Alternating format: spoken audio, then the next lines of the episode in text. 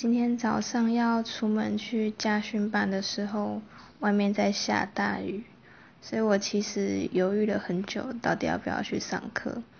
但是出门前，我还去看了两次，发现都没有宣布停班停课，所以后来想说，算了，我还是出门好了。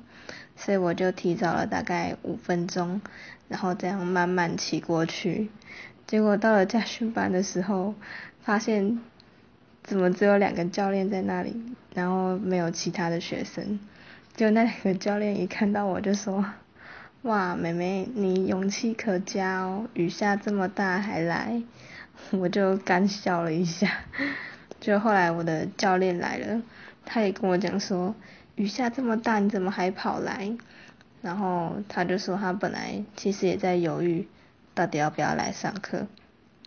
后来他就跟我说，他先去停车，叫我等他一下。然后就跟他说好。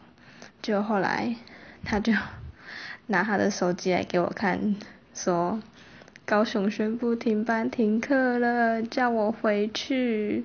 我整个超级傻眼的，所以我就只好坐在那边等，等雨小一点再走。